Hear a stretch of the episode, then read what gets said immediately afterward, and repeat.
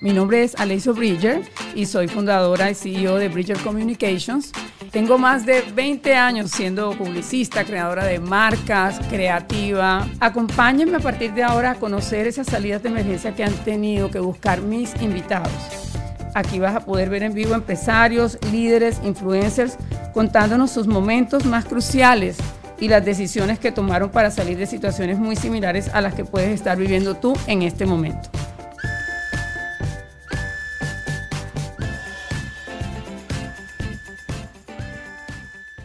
En esta salida de emergencia vas a escuchar la historia de Silvia Cobos, la primera diseñadora de zapatos colombiana y latina en entrar a cadenas de televenta en Estados Unidos como es HSN, una de las cadenas de televisión más importantes en Estados Unidos. Silvia nos cuenta sus inicios en Colombia, la muerte de su padre y cómo eso la impulsó para salir adelante y seguir en su proyecto en Colombia y en los Estados Unidos. Cómo conoció a su esposo y el nacimiento de sus hijos. Qué placer tenerte en el estudio, Silvia. Hola, Leiso. Feliz, feliz de inaugurarme en podcast aquí contigo. Bueno, porque para los que no saben, Silvia es eh, la primera empresaria, aunque antes hemos tenido otros empresarios, pero eh, mujer formalmente dedicada solamente a este, a un negocio muy particular eh, que nos encanta a todas las mujeres. Y la verdad es que para mí es un súper placer que estés aquí acompañándonos, sobre todo porque eh, Silvia es la primera latina eh, colombiana en estar en la cadena de ventas de televisión más importante de los Estados Unidos, que es Home Shopping Network, más conocido como HSN. Y además Silvia tiene un máster en negocios en la Universidad Internacional de la Florida pero antes de todo eso, ella vivió, es de Bucaramanga, Colombia, eh, tiene su propia línea de zapatos, ha trabajado con grandes marcas, es madre de dos niños, esposa, y como si fuera poco, ahora tiene un programa dedicado a ayudar a las mujeres a crear empresa. Con su historia inspira a muchas personas a crear estrategias útiles para sus negocios. Bienvenida, Silvia. Gracias por esa super introducción. Feliz de estar aquí compartiendo contigo y con toda la gente que está oyendo o viéndonos. Bueno, Silvia, pero todo eh, suena muy bonito y las cosas no comienzan realmente así. Tú, como le dije a las personas, tú eres de Bucaramanga, Colombia, una ciudad, eh, digamos, eh, intermedia dentro del mapa de nuestro país, porque yo soy colombiana también, para los que no saben. y, y, es como bien interesante, una mujer como manguensa, como... Los emprendedores también vivimos en pueblitos de Colombia, en San Gil, en El Socorro, bueno, eh, creo que en, esas, en esos momentos, hace treinta y tantos de años, no me imaginaba estar viviendo en el exterior, eh, pero sí siempre con esa vena empresarial que, que siempre fue el ejemplo de mis padres. Eh, pues esta niña siempre trabajó desde chiquitica, mis papás tuvieron sus propios negocios. ¿De qué eran los negocios? Supermercados. Tenían supermercados, pero fíjate que sin saberlo siempre me incliné por el lado de la moda. Cuando yo empecé formalmente a trabajar con mis papás, y te digo formalmente obviamente porque era la hija, pero yo tenía 12 años y me pagaban y todo en los veranos yo trabajaba y yo me encargué de trabajar en un pedacito del supermercado que vendía ropa. Ah. En las navidades eh, se vendía muchísima ropa porque eran supermercados ubicados en pueblos y tú sabes que es una costumbre pues colombiana que uno estrena en diciembre. Total, el 24 y el 31 eso es obligado. Obligado. Entonces yo feliz trabajaba de 6 de la mañana a 8 o 9 de la noche con mis papás, me encantaba la plata como me encanta todavía desde chiquita eh, y me ponían a trabajar como los empleados normales. Yo, mi papá me decía, va a venir a trabajar, pero va a trabajar de verdad. ¿Y te gustaba eso? Me encantaba, me encantaba. O sea, no te oponías, eso decías, pero ¿por qué? Yo quiero irme a jugar con mis amigas, al cine, a comer. No, siempre he sido muy juiciosa y disciplinada desde pequeña y sí me gustaba ganar mi propia mi propio dinero y fue siempre el ejemplo que tuve de mis papás eh, y, y, desde muy chiquita pues estuve en me vi obligada a estar en posiciones de liderazgo por cuestiones de la vida. Yo perdí a mi papá a los 16 años y este empresario que había conformado pues su negocio de supermercados y otras cosas y mi mamá siempre a su lado apoyando sus negocios eh, y yo siempre pues vi ese ejemplo, pero a los 16 años queda mi mamá con sus tres hijas, soy la mayor de tres Entonces realmente pues crecí, mi edad adulta es un matriarcado, ¿no? Somos mi mamá, mis tres hermanas y yo como hija mayor a los 16 años pues asumí muy rápido un papel de mano derecha de mi mamá. ¿Y tu papá a los cuántos años murió? A los 40 años, muy joven. ¿Y eh, de qué murió? Tuvo un accidente. O sea, fue algo inesperado. Repentino, sí, algo inesperado, repentino. ¿Cómo fue eso? Fue un shock grandísimo, pero fue algo que a mí me me dio como mucha, eh, mucha tesón. Eh, para mí en esos momentos, no lo sé explicar, pero digamos que no tomé la posición de pobrecita, sino de vamos a salir adelante. Claro. De ser la piedra de mi mamá, la roca en la que ella se podía apoyar. Seguramente por mucho tiempo y todavía lo trabajo, pues hay muchos sentimientos ahí eh, por trabajar, porque precisamente me enfrenté a. Mi posición fue la de voy a apoyar a mi mamá y no puedo llorar y tengo que estar bien porque mi mamá necesita este apoyo. Y desde muy temprana me convertí en, líder de, de, mujeres, ¿no? En, en, estar ahí apoyando y en tener una personalidad fuerte, vamos a sacar todo esto adelante. Y mi mamá, pues una tesa que quedó con los negocios de, ¿Cómo se enfrenta a eso? Eh, este, Bueno, ella trabajaba con él, entonces eh, imagino que que ella conocía el manejo y no perdió el control, de pronto, como puede suceder con una persona que no sabe lo que los esposos hacen, no trabajan nunca. ¿Cómo fue? Conocía el manejo, pero mi mamá pues tiene un gran mérito de haberse enfrentado sola luego a proveedores, a la gente con la que mi papá negociaba muchas cosas, porque eh, llevaban un matrimonio, digamos, tradicional, donde ella siempre acompañaba y, trabajaba con él, pero el de los negocios y las decisiones y el de la plata y el que movía y se arriesgaba era él. Eh, y viene mi mamá y solita por, por, por creo que casi 15 años, no me acuerdo ya hace cuánto ella se retiró, pero estuvo sola y sacó adelante tres hijas de 16, 13 y 7 años. ¿Y mantuvo los negocios? Mantuvo los negocios hasta hace 8 años. ¿Y qué pasó con esos negocios? ¿Los vendieron? Sí, ya decidimos, pues en nuestra adulta, ya mi mamá solita, en, pues manejándolos todas, mis hermanas y yo tomamos caminos diferentes. Yo salí de Colombia hace 16 años.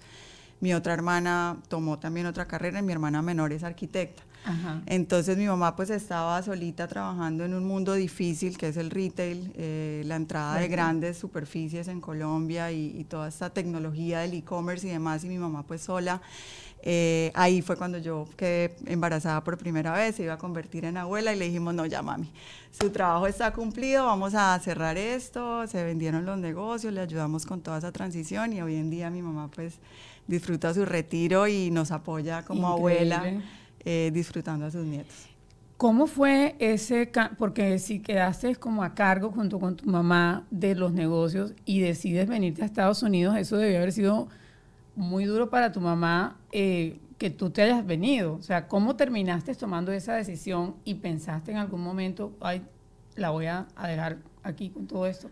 Bueno, mi mamá es una mujer que nunca nos ha querido retener, eh, nunca nos ha cortado las alas, siempre ha velado porque cumplamos nuestros sueños, ve nuestro gran potencial y yo siempre tuve un alma viajera y soñadora y que soñaba con grandes cosas. Nada más un año después de la muerte de mi papá, yo me fui a vivir a Australia, y esto es en el año 2000, cuando vivir en Australia no era como hoy en día, no había WhatsApp, no había FaceTime, no había Instagram, no había nada de eso, nos mandábamos cartas escritas que llegaban una vez al mes. Eh, pero ¿Qué te llegó allá? Porque antes de que mi papá muriera ya estábamos, ya estaba planeado un intercambio para yo aprender inglés y tener esa experiencia internacional. Se muere mi papá, obviamente ponemos en hold todo el plan, yo ya no iba a viajar y mi mamá como un mes antes de yo irme efectivamente a Australia me dice, yo quiero que se cumpla el deseo de su papá y usted sí se va a ir de intercambio. Entonces empezamos a averiguar y conseguimos eh, el cupo para Australia, o sea, fue algo súper a última hora, lo logramos, lo conseguimos y me fui, me fui sin miedo, yo era una niña de 16 años, como te digo, pensar en Australia en el año 2000 era algo muy diferente a lo que son los viajes y el mundo globalizado y sin saber inglés. Sí. Mi mamá, como te digo, súper trabajadora y echada para adelante y bueno, con su support system ahí local de sus hermanos y demás en Bucaramanga, pero siempre buscando que nosotras cumpliéramos nuestros sueños. Eh, obviamente me fui como con el corazón espichado, pero había entre no me quiero ir, pero también me muero de ganas por conocer el mundo y por aprender y por vivir esta experiencia y me fui. Estuve un año viviendo en Australia, un año duro, eh, porque fue el primer aniversario, mi papá lo pasé allá. Claro. Eh, bueno, pero gracias a Dios mi mamá estuvo muy acompañada de hijos putativos, mi mejor amiga. Eh, amigos míos, mi mamá siempre tuvo una casa en la que todos mis amigos y mis amigas fueron bienvenidos.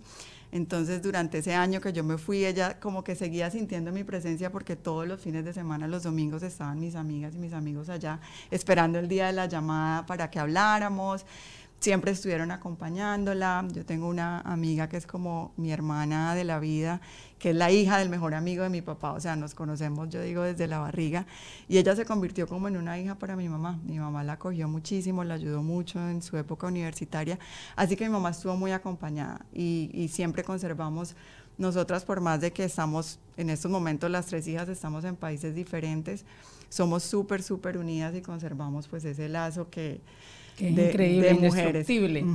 Y, de, Australia regresas a Colombia y estás un tiempo allá. Sí, hago mi universidad en Colombia, en Bucaramanga, vuelvo. Eh, yo estudié ingeniería industrial, yo no soy diseñadora. Pero bueno, la vida da vueltas y hoy en día tengo una marca de, de diseño de zapatos. Ahora nos vas a contar por qué.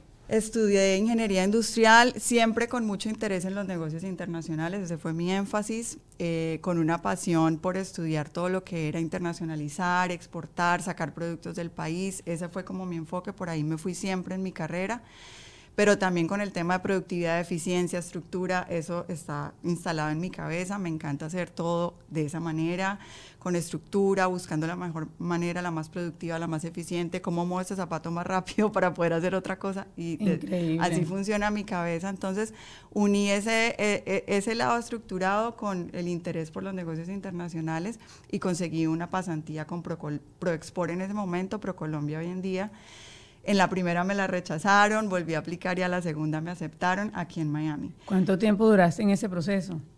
Bueno, un año, porque yo duré, apliqué la primera vez eh, a varias oficinas, a la de Nueva York, yo quería que fuera afuera. Yo me quería otra vez ir, tener esa y sin conocer a nadie, no conocías a nadie. Sin conocer a nadie, yo apliqué directamente a talento humano, como hace todo el mundo.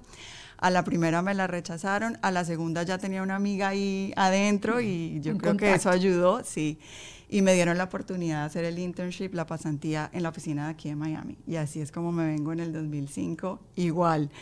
Miami, las conexiones y lo que cuando eso no vivía todo el montón de gente que vive hoy acá, no era tan fácil todo, eh, no había teléfonos con Google Maps para uno moverse fácil, era otro, era otro mundo y yo, y yo me vengo sin miedo y le digo a mi mamá, sí, me quiero ir y me, y me vine, conseguí mi roommate por internet, o sea, la cosa más loca que hoy en día yo pienso me hubiera podido salir una loca, pero no, se convirtió en una de mis grandes amigas también. ¿Todavía hablan? Sí, es una amiga panameña hermosa que su familia y ella me acogieron muy lindo cuando llegué a Miami y así empecé mi vida aquí hace 16 años. ¿Y cuando llegaste pensaste que te ibas a quedar? ¿Veniste con ese pensamiento? Porque a veces uno viaja, yo por ejemplo viví en Londres y me devolví a Colombia porque siempre eh, me, me fui pensando que me iba a devolver. Sí, bueno, como te digo, yo siempre tuve en mi corazón el tema internacional. O sea, yo quería viajar, conocer el mundo. No tenía claro si era vivir por fuera del país, pero sí tenía clarísimo que quería conocer el mundo. O sea, que cualquier oportunidad que se me presentara de ir a hacer otra especialización o lo que fuera a otro país, yo la iba a tomar. Siempre fui muy recursiva en ese sentido, me ofrecía para todos los nuevos proyectos que se pudieran presentar, incluso haciendo, haciendo mi pasantía. Yo desde el principio, desde el día que llegué, pues siempre di la extramilla y, y los jefes que tuve en ProColombia lo, lo, veían y me dieron la oportunidad. Claramente cuando se pudo eh, que yo continuara como empleada, pues pude continuar ahí. Y además le sumamos... ¿Y te quedaste en ProColombia por cuánto tiempo? 12 años. 12 años, o sea, viniste de intern y quedaste 12 años en ProColombia y ahí hiciste una carrera. Ahí hice una carrera en negocios internacionales y en moda porque ahí fue donde eh, pasé, estuve asesorando en el sector de sistema moda las marcas colombianas en su proceso de internacionalización, primero a los mercados del Caribe, que son 14 islas, y luego a Estados Unidos cuando se dio el TLC, el Tratado de Libre Comercio. Ahí, ahí di el cambio, tuve la oportunidad de pasar de apoyar el Caribe a apoyar las estrategias para el mercado de los Estados Unidos, que obviamente ahí aprendí un montón. No, me imagino. Además, suena eh, como muy fácil y muy divertido el tema de la moda, pero esa logística es eh, bien interesante, ¿no? Sí, una, cosa es compleja. Una cosa fue, una cosa era decirle a las marcas qué tenían que hacer o lo que yo les sugería, y otra cosa es ahora implementar todas esas ideas que, que yo les sugería por tanto tiempo en marcas en diferentes categorías, vestidos de baño, jeans, zapatos, marroquinería, vestidos, telas, insumos o sea, pasé por todas las, las categorías de, de, moda, asesorándolas de hazlo así, vete por acá, vamos a tal feria. Yo los acompañaba a las ferias, montábamos las ferias. Hoy en día implemento todas esas Ese estrategias claro. en mi propia marca. Voy a las ferias para montar y exhibir mi propia marca. Y bueno, ha sido un proceso muy bonito y, y que le agradezco inmensamente esos años, 12 años en ProColombia a toda la cancha que pude coger y a toda la gente que pude conocer y los miedos que combatí porque ya cuando yo me lancé con mi propia marca me fui con toda, o sea, claro, fui directo. Eso, eso, eso, quiero que me cuentes en, breve, pero antes, porque todo va como muy rápido, pero duraste 12 años allí y en ese proceso de 12 años seguramente te enamoraste, te casaste, tuviste en ese proceso los dos uno o los, dos. Eh, eh, cuéntame esa parte tuya personal en ese bueno, en esa viajadera más todo cuéntame cómo gran parte o la parte más clave de por qué me quedé es porque a los ocho días de llegar a, a Miami hace 16 años conocí a mi marido a mi esposo actual eh, a los ocho días de llegar lo conocí a través de una amiga prima de él amiga mía y ya a los 15 días ya estábamos juntos y desde ahí, o sea, llevo 16 años con mi en aquel entonces novio y ahorita 15 años de casados que cumplimos. ¿Y es colombiano? Él es, sí, colombiano, monteriano, paisa, gringo. Él nació acá, pero tiene su familia monteriana, estuvo criado allá, luego vivió en Medellín y bueno, con él felizmente tenemos hoy en día una familia con dos, dos hijos. O sea que él fue el principal motivante de tu estadía en, Estados Unidos. Sí, casi me, deja, casi me deja ir, pero no, se arrepintió, me jaló y bueno, nos casamos y, y, y es gran parte de por qué pues me pude ya quedar legalmente, obviamente, y, y continuar en mi trabajo en ProColombia todos esos años. Excelente. Y entonces, eh, si se, ¿por qué si tenías 12 años en ProColombia y parecía que estabas como muy divertido, ¿qué pasó? ¿Cuál fue esa salida de emergencia que te hizo pensar en que tenías que implementar un plan B en tu vida? Mi primera salida de emergencia fue mi hija Martina. Eh, cuando yo me convertí en madre hace ocho años, un proceso que me costó mucho. No fue fácil para mí quedar embarazada, pero era mi sueño tipo Mafalda desde que me acuerdo yo quiero ser mamá me casé y al otro año yo ya le decía a mi esposo, quiero tener hijos. Y él, no, espérate, espérate. Esperamos siete años para tener a Martina, pero fue un proceso de dos años para poder eh, efectivamente quedar embarazada. Mi sueño hecho realidad, eh, algo que deseaba con toda mi alma. Y en el momento... ¿Cómo quedaste embarazada? ¿Fue un, un tratamiento? No, es una historia muy linda. Me costó mucho, dos años. Eh, cuando recurría a ginecólogo para ver qué pasaba, me fue una experiencia horrible porque el ginecólogo eh, salió muy orgulloso mostrándole a todo el mundo que mi caso era un caso de libro porque tenía ovarios poliquísticos como él nunca lo había visto y yo, Dios mío, este señor está sorprendido mostrándole a todo el mundo mi mayor tragedia. Eh, pero yo tomé el camino natural. Primero quisimos hacer todo de manera natural, acupuntura, hierbitas, no sé qué, todo lo natural que me decían. ¿Qué son esos Desbloquear miedos, bueno. ¿Cómo es este? Explícanos para los que no sabemos los ovarios poliquísticos, ¿qué son? Sí, bueno, es, es una condición muy común en muchas mujeres donde tú no ovulas, eh, entonces nunca sabes, o sea, podían pasar tres meses, cuatro meses sin un periodo, eh, y, y si, si, venía el periodo, tú no sabías en qué momento esos tres o cuatro meses ovulabas, entonces se vuelven, se ponen unos quistecitos en los óvulos que impiden que la ovulación sea normal.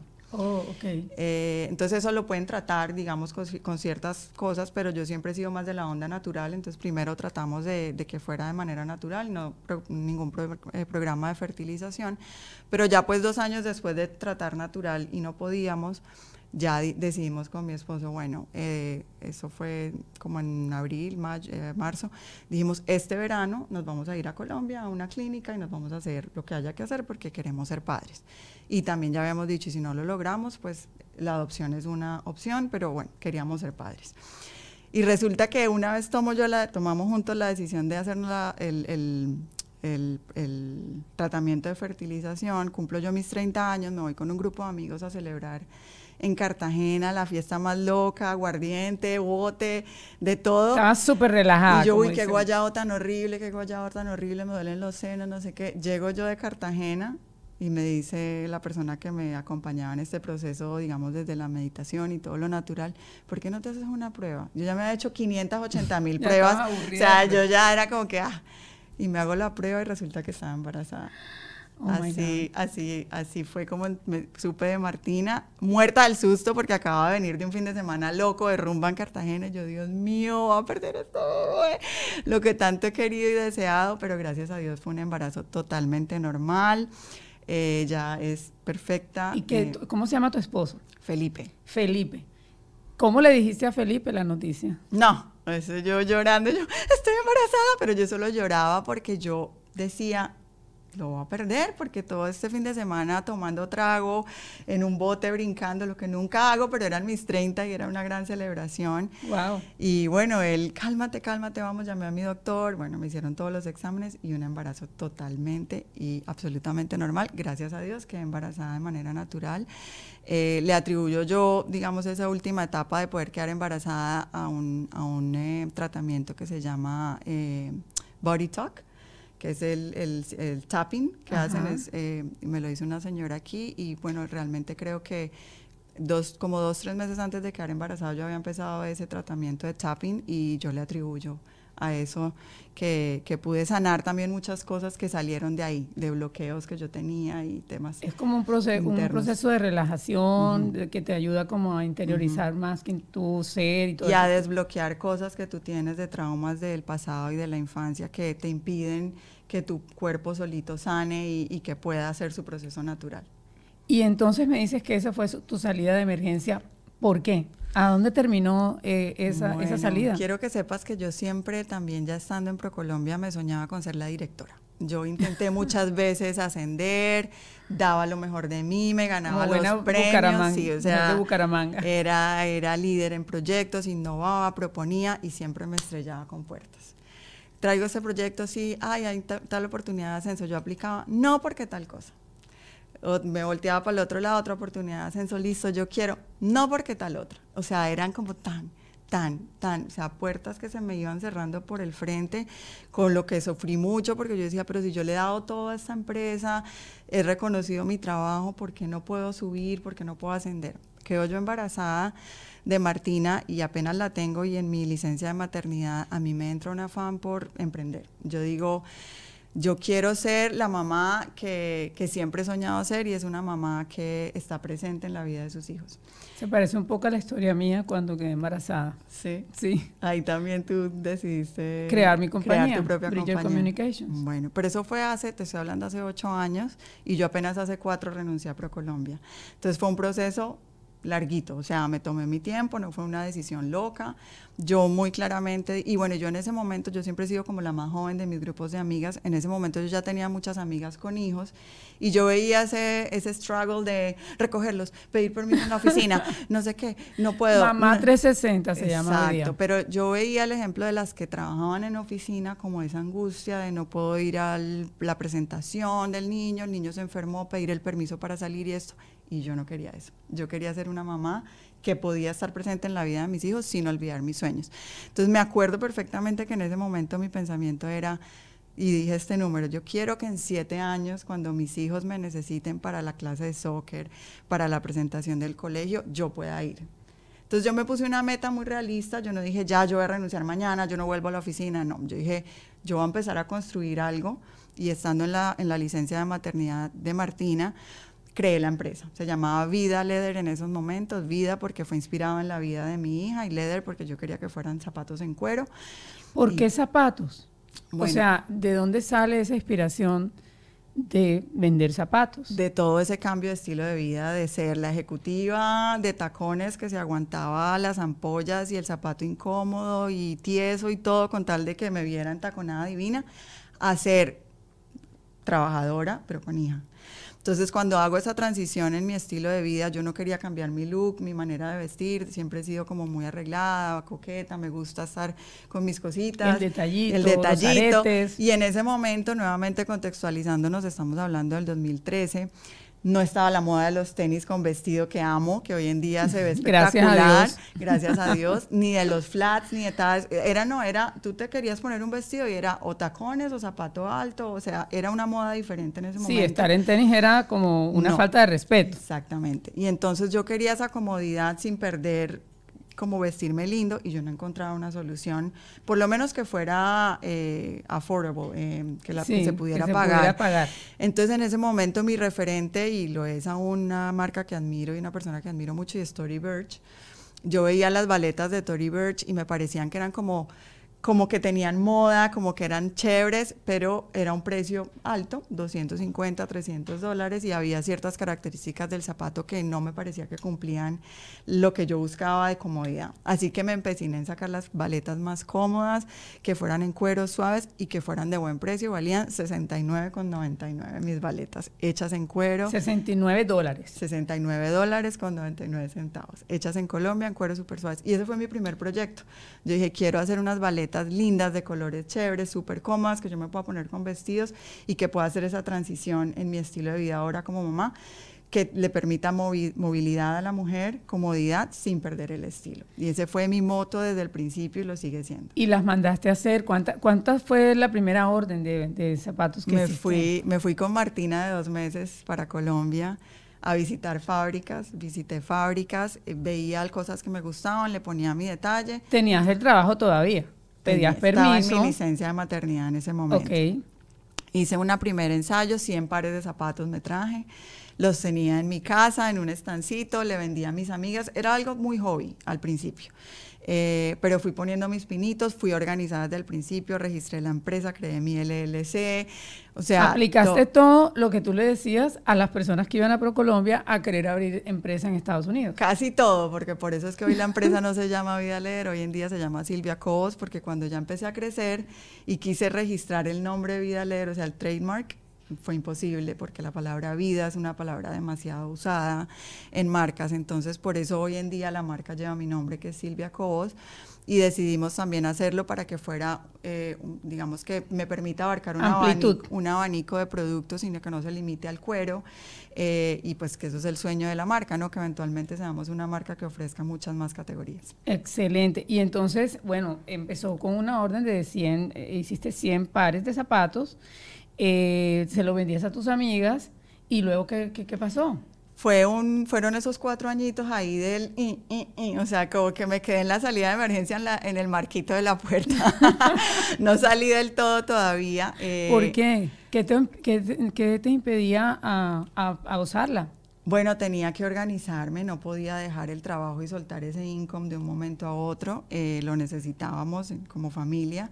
Entonces, y tampoco sabía yo, digamos, todo de zapatos, no, no, no quise como lanzarme al abismo y empecé poco a poco. Y sí, cuando ya empecé a ser mamá y volví al trabajo, a la oficina, era demasiado. O sea, era la niña, por primera vez mamá, el trabajo, mis proyectos, mis viajes por el trabajo con ProColombia. Que siempre, ¿Y tenías ventas online? Ahí todavía no. Eh, pero entonces después al año y medio quedo embarazada de mi hijo, de Antonio, y digo yo, oiga, yo no puedo olvidarme de este sueño, vamos a metérsela otra vez con toda. Y ya, el nacimiento de Antonio fue mi segundo push, donde yo dije, vamos a ponerle seriedad a esto. Creé la página web, empecé a vender online. El 11 de agosto del 2016 hice mi primera venta en Amazon y el 14 de agosto nació mi hijo. O sea, yo me puse de meta, yo dije, para el nacimiento de Antonio, yo tengo que tener mi marca en digital.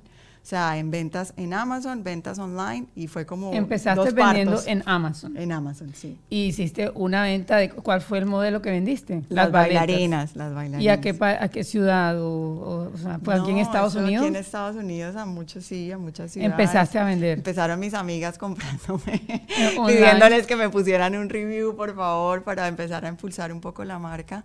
Eh, empecé yo solita también con mis pinitos en redes sociales, que cuando eso me acuerdo que tuve una conversación con una de mis mejores amigas, ella dándome mentoring de cómo usar redes sociales, ella fue la que me explicó que era un hashtag, me acuerdo tanto de esa conversación, y yo, ¿eso qué es? No, eso te sirve para que te vean, no sé qué, y así fue, ha sido un proceso súper orgánico, ya teniendo a Antonio y, y como que viéndole más forma a la cosa, dije, bueno, voy a meter otras categorías, porque baleta solamente, empecé a explorar las espadrilas, que igual era un, un calzado cómodo, ya daba un poquito más de altura para que no siempre fuera flats. Eh, y en el 2017, un poquito antes de decidir renunciar, digo yo, y yo nunca hablaba de la marca con nadie en mi ámbito laboral, fui totalmente respetuosa, o sea, nunca me aproveché de que porque trabajaba en ProColombia y tenía contactos, yo iba a impulsar mi marca por esos contactos, nunca, yo no hablaba con nadie, era simplemente algo muy con mis amigas. Claro. Y en el 2017, yo digo, fui a una reunión eh, de trabajo en donde Camila Canaval, que es esta mujer venezolana reconocida, Influencer. influencer, que yo no tenía ni idea quién era. Yo fui porque unas marcas colombianas iban a vender en un evento de ella. Llego yo y me encuentro con esta mujer absolutamente charming, bella. con una energía espectacular. Ya estando allá yo me meto y miro. Me acuerdo que cuando eso Cami tenía como un millón y medio, o 1.2 millones de followers. Ahora Hoy tiene dos y pico, yo no sé. Pero la mujer más divina y se me ocurre a mí, yo le digo, mira, yo tengo esas bailarinas. Me encantan, me, encantan, tráelas, tráelas, tráelas. Fue mi primer lanzarme Porque como... ella tenía, tiene una tienda de ropa en Key Biscayne, tiene que una tienda. una isla, eh, aquí en, Aquí para los que no están en. Estados Unidos, en Miami, muy, muy exclusiva. Sí. Y entonces Camila me dio la primera oportunidad y yo al ver como su reacción, esta mujer que conoce, que tiene acceso a miles de marcas, que bueno, que no se pone nada que no le guste y a- le encantaron las bailarinas. En ese momento yo había sacado unas bordadas con animales y tenían un cuento detrás de los spirit animals, detrás de cada de cada bordado. Y bueno, así empecé a contar un poco más de la marca y yo dije, esto tiene potencial. Y eso es lo que ha hecho diferente, digamos, tus zapatos frente a otros, porque em, ¿qué hace un factor diferencial para que yo diga voy a comprar los zapatos de Silvia? Bueno, los zapatos hoy en día, aquí tengo unos. O sea, súper artesanales. Esto es todo hecho a mano por artesanas, grupos de mujeres artesanas Bello. en Colombia. Esto es macramé hecho a mano. Por ahí tú tienes unos Ahorita abro la que caja. tienen un tacón en mimbre. Bueno, eso ha sido la evolución, ¿no? O sea, te estoy contando realmente que esto empecé con bailarina, luego espadrillas. Hoy en día tenemos unos diseños bellísimos porque también, como te les contaba, yo soy ingeniera industrial, no soy diseñadora y mi proceso como diseñadora empírica pues ha tenido una evolución. Yo he aprendido, me he equivocado, me he levantado, me han dicho feo, me han dicho bonito, ¿Y qué te sientes, qué has sentido cuando te han dicho qué zapatos feos? Que los tengo que cambiar y mejorar. ¿Y lloras? ¿Te duele mucho cuando te dicen eso? Sabes que no, Eh, he aprendido a saber cuáles críticas aceptar y cuáles dejar pasar, porque no necesariamente todo el que te diga feo tiene la razón. Claro. Eh, cuando empecé con la marca, eh, yo, bueno, te terminaba de contar esa partecita para contarte cómo fue mis primeros nos. Decido yo renunciar. Ahí sí ya esa fue mi salida de emergencia y dije, renuncio, voy a buscar partners estratégicos que se asocien conmigo para poder dar este salto. Y empiezo Friends and Family, la gente cercana, y, a- y con una persona con la que yo ya había tenido contacto en la parte del mundo digital de e-commerce, creyó en mí y dijo, listo, vamos a asociarnos, te voy a dar esa mano que tú necesitas porque creo en ti, agradeceré toda la O sea, vida. tuviste un apoyo económico para poder implementar esa parte. Claro, mi necesidad en ese momento era capital para poder dar ese salto, porque digamos que todas las ideas me quería hacer miles de cosas, la- el empuje, la fuerza para manejar la marca lo traía yo eh, y necesitaba esa, ese brazo de capital para que pudiéramos sacar la marca adelante y gracias a Dios y yo sé que siempre también mi papá desde arriba me pone a las personas correctas en el camino. Eh, se dio esta alianza ya hace cuatro años y yo decido renunciar. Y ahí ya renuncio a ProColombia, doy mi salida, tomo mi salida de emergencia por completo, me salgo del trabajo que, que llevé a cabo por 12 años. Eh, no debe ser fácil una decisión de 12 años de, estabilidad eh, y saltar a la piscina del emprendimiento y sobre todo como eh, de una manera, digamos, incierta, aunque tenías ventas, no eran grandes como para sobrevivir. Pero hoy en día, después de ese tiempo en el que has evolucionado, te has equivocado, digamos que ya, ya hoy en día puedes sostenerte con este negocio que tienes. Eh, y ha sido unos tiempos en los que ah, tienes ya una seguridad, porque también a veces se trata de el income llega o el dinero llega cuando también ganas seguridad sobre lo que estás vendiendo. Es lo que yo puedo hablar como empresaria.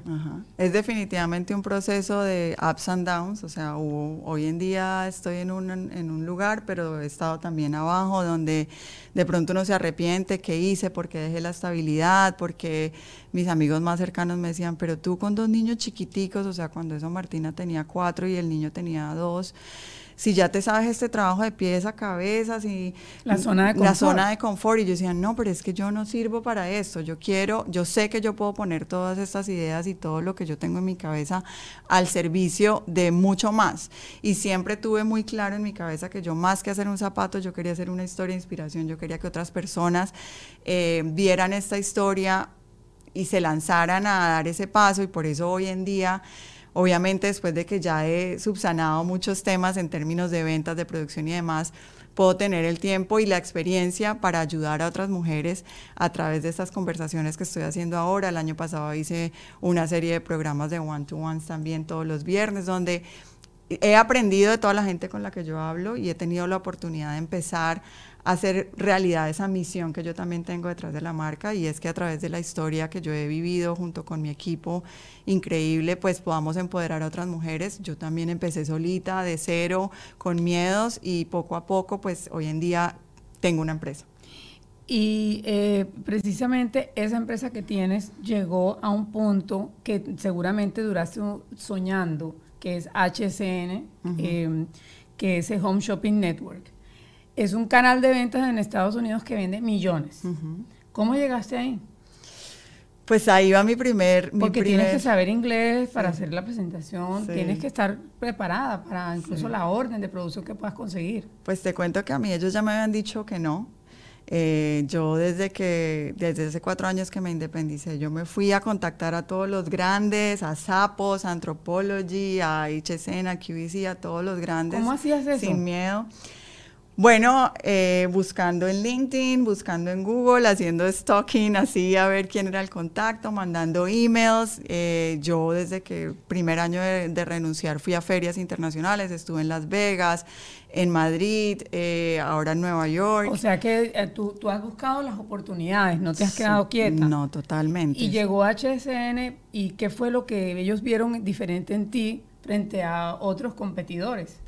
Bueno, la autenticidad de la marca, eh, que ahí iba con el tema de, cuántos nos yo tuve. Yo cuando empecé con la marca me fui a Chicago, a Nueva York, a Los Ángeles con la maletica como vendedora de pueblo, sin pena. Yo tocaba en las boutiques y todo y me decían, no, es eh, mucho colorido, mucho no sé qué, mucho pompón, o sea, como, y yo me daba duro y yo decía, uy, no, o sea, a los gringos esto no les gusta, o sea, al mercado americano, tengo que ser más sobria, cuerito, colores claros, y yo, no, pero es que esa no es la esencia de mi marca. Si yo me pongo a hacer lo que todo el mundo hace, entonces me voy a perder en un mundo de marcas que están haciendo lo mismo y lo hacen perfectamente, zapatos italianos, brasileros, americanos y demás. Y ahí, esas fueron los, las críticas que yo no, a las que, yo no accedí, a las que yo no accedí. Porque sabías lo que querías. Porque yo sabía lo que quería, tal vez lo tenía que refinar, mejorar paletas de colores, pero yo conservé la autenticidad del ADN de la marca de que se viera artesanal, obviamente refinándolo un poco más y después a lo que hemos llegado hoy. Y esa fue la clave del éxito, pienso yo, y, y ellos así me lo manifestaron cuando tuve mi oportunidad, fue un pitch de 15 minutos, así tipo Shark Tank, que tuve la oportunidad de ir, fui seleccionada entre un grupo de marcas. ¿Dónde fue eso? Eso fue virtual, en plena pandemia, el año de pandemia, el 2020, que fue un año tan difícil para todos los o sea que, que ellos vieron tus zapatos en Zoom. Ellos no tenían el producto en la mano. Exactamente. Más, más meritorio todavía. ajá, sí. Eh, seleccionaron de un grupo de marcas que estábamos en una feria virtual una feria a la que yo voy todos los años en Las Vegas, pero ese año fue virtual. Entonces vieron los productos, seleccionaron 10 marcas, quienes tuvimos la oportunidad de los 15 minutos así contra reloj hice mi presentación desde mi casa porque estábamos en plena pandemia en, en octubre del 2020. Tuve mis 15 minutos y yo podía ver y bueno, también es que soy muy apasionada cuando hablo de mi marca y después mi propia historia. Y yo podía ver como en sus ojitos y eso más, más gasolina me daba para contar con tanto orgullo lo que, lo que estamos trabajando y ellos quedaron enamorados de la esencia de la marca y de la historia detrás de la marca, lo cual es sumamente importante para todas las personas que están en el, en el camino de construcción de marca y es tener una historia que contar detrás de. No es marca de zapatos, no, pero es la marca de zapatos y quién está detrás, mi historia como mamá, que me convertí, que por qué la creé, que cómo lo he luchado, cómo lo he creado, por qué los diseños son como son, qué pensamiento, qué lógica le pongo detrás al alto del tacón, al forro que uso ¿Por qué? Porque resuelve unos problemas de las mujeres reales y que yo como consumidora de moda pues los viví y los quería resolver. Y eso fue como el enganche, digamos, con ellos. Yo pienso que fue la esencia de la marca. Tuvimos un ir y venir de un año hasta recibir las primeras órdenes de compra. Eh, pero bueno, así fue un proceso de mucha paciencia de mucha paciencia, de, de fe. De trabajar en conjunto, de mantenerme eh, segura de que lo íbamos a poder lograr, de trabajarle, volver a hacer muestras, mandarles, volvernos a reunir, que me pidieran correcciones, vuelva y haga, vuelva y mande, y bueno, persistencia, persistencia y, lo logramos. Y ya los productos están a la venta. Sí. ¿Y cómo ha sido ese resultado? Ay, no, espectacular. En septiembre del, del, 2021, el año pasado, tuvimos nuestra primera entrega de botas, botines, que fue también mi primer challenge. Bellísima. Mi primer reto, yo nunca había hecho botas. Y allí, eh, para, para entrar, digamos, también en los calendarios de la moda de ventas otoño-invierno, primavera-verano, desarrollamos para ellos nuestra primera colección de calzado de otoño-invierno y fue súper, súper, súper bien. Y ahorita este mes estoy entregándoles un pedido que duplicó al anterior de primavera-verano, sandalias y demás. ¿Qué es lo más emocionante de vender zapatos? Ay, ver a las mujeres con los zapatos. Con los zapatos. Eh, así como me contabas ahora antes de empezar el podcast que viste los yo zapatos. vendí zapatos a los 18 años. No, yo tuve una tía que tenía una fábrica de zapatos y, me enseñó a vender zapatos. Me pagaba con ropa y era muy, muy lindo como esa conexión emocional que se crea entre la mujer, la coquetería. Y mira que yo pienso que los zapatos son todo lo que nos ponemos para vernos lindas es juega una pieza clave. Pero dime si tú no tienes zapatos cómodos o si tú no tienes zapatos, ¿a dónde vas a poder ir? No, claro, el zapato. Y, entre mayor uno pues va creciendo, más cómo quiere uno que sea el zapato. Menos se quiere sacrificar, eh, más le pone atención a que de verdad sean cómodos y demás. Entonces mi reto constante es mantener la comodidad y seguirme poniendo a la vanguardia de diseño, mejorando. Es constante, constante. Siento que cada colección es mejor que la anterior, eh, que pues uno va aprendiendo también de la retroalimentación y la respuesta de los consumidores. Y a mí me encanta eso. Yo manejo mis redes sociales yo misma, mi Instagram. Me encanta que me pregunten, que me Súper detallosa con las redes. Soy muy detallosa con las redes. Ha sido mi mejor herramienta y especialmente en pandemia, que fue cuando empecé a lanzarme más, a ponerme al frente del consumidor. Me encantó esa, ese one-to-one, esa, esa conexión con los clientes, que me digan lo que les gusta, lo que no. Y pues bueno, ha sido súper gratificante. Silvia, este podcast da como para tres horas, pero eh, me encantaría, eh, antes de, que nos vayamos, tres, tres, puntos importantes. Uno es que me, que me enseñes un poquito. Eh, si tú estás en una reunión y tienes la opción de vender estos zapatos a estas personas, ¿qué, ¿qué le dirías y por qué? La primera es a Sofía Vergara, a la Toti Vergara. ¿Qué le dirías? Oh my God, qué, reto. Bueno, lo primero que le diría a ella y a cualquiera es que si buscan movimiento, calidad, comodidad y estilo, yo tengo la solución. Entonces esas son mis cuatro eh, características que como te decían fueron mi moto desde el principio y lo siguen siendo. Es lo que siempre tengo pendiente cuando diseño, cuando salgo un producto. ¿Y tú crees que Sofía Vergara necesita un zapato con esas características? Pero por supuesto, esa mujer con tantos ires y venires y retos. Eh, eh, esos, y hoy en día, digamos que la marca es muy completa porque tenemos ya los tenis, tenemos las botas, tenemos sandalias planas, tenemos de, sandalias de un tacón más, eh, digamos, de 4 centímetros, y ahora ya sacamos las sandalias con un tacón más alto. Esas me gustan. Entonces vamos, vamos evolucionando también como con las necesidades de la mujer. ¿Y a Michelle Obama cómo le venderías esos zapatos? Uy, a Michelle para cuando se vaya unas vacaciones deliciosas en el Caribe va a ser que se volteen y le miren y le miren para dónde está caminando porque todos nuestros zapatos tienen estos detalles, una historia que contar. Tú te pones esto para una reunión y te van a preguntar, ¿ay de dónde son? Exacto. Y tú vas a poder contar, son hechos a mano por artesanas en Colombia. Increíble. Y a otra que es así, creo que se lo vas a vender más fácil, es a Carol G. Ja, tengo unas botas que coincidencialmente acabo de venir de Colombia de revisar la colección de otoño-invierno 2022. Hay unas botas que bautizamos Carol G, te las tengo que mostrar. Oh my God. Hasta la rodilla, tienen unos flecos por el lado, unos colores, se llama Rainbow la bota.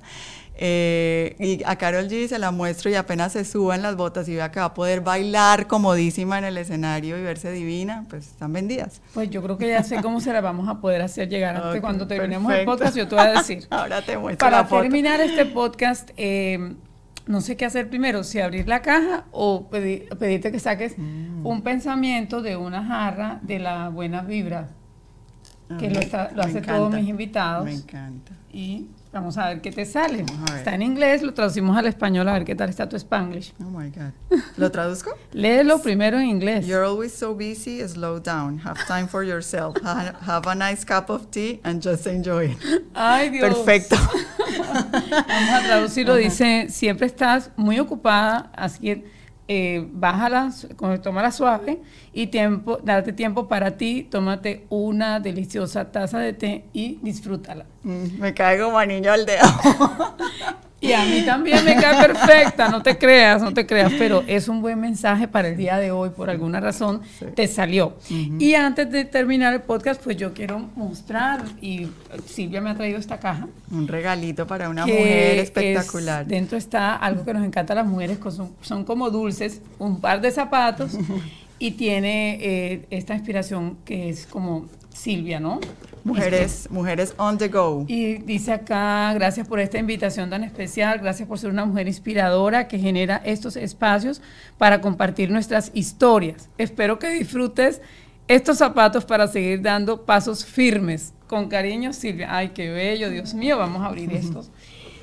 Me encanta esto, de verdad que, eh, Silvia, tú eres un motivo de inspiración para todas las mujeres y te felicito porque, wow, qué belleza. Eso es lo que son te decía, que son de, esto es tejido en mimbre, como hacen los canastos, hecho por artesanos. bellísimos Ujú. y es un zapato súper cómodo Esto es puro cuerito. que además es tu bestseller, yo creo, ¿no? Lo he visto este en Colombia. tacón es nuestro bestseller, eh, que, que lo hemos ido evolucionando en otros diseños, pero bueno, ahí tienes ese color, se te va a ver divino para que encantan. des tus pasos firmes, cómodamente y te sientas bella a donde vayas. Y la bolsa dice, nice to see you. Bueno, Silvia, muchísimas gracias por estar en eh, Salida de Emergencia. Gracias Estoy súper complacida, te felicito por esos grandes pasos que has dado eh, y que son seguramente motivo de fuerza para muchas mujeres que están como tú pensando que cómo se llega a los canales de ventas más importantes en los Estados Unidos. Eso es un gran, gran logro y sé que vienen muchas cosas más. Este año viene un hit que les contaremos después. Muchísimas gracias por esta oportunidad, mi primer podcast. Así que gracias, me he Gracias. inaugurado, me encantó. Me encantó. Gracias. Gracias a ti y a ustedes, mm, amigos que nos escuchan eh, en Salida de Emergencia. Los espero en otro próximo capítulo de Salida de Emergencia. Gracias por estar aquí. Si te identificaste con la historia de mi invitado, comparte este episodio, suscríbete y cuéntanos cuáles son esas salidas de emergencia que has tenido que tomar en situaciones difíciles. Gracias por escucharme. Si esta es tu primera vez aquí y disfrutaste de este episodio, compártelo con esa persona que se pueda inspirar con esta historia. Puedes encontrarnos en otras plataformas como YouTube, Apple y Google Podcast. Este episodio fue patrocinado por Bridger Communications, Auron Books y Prada Bridger Global Team.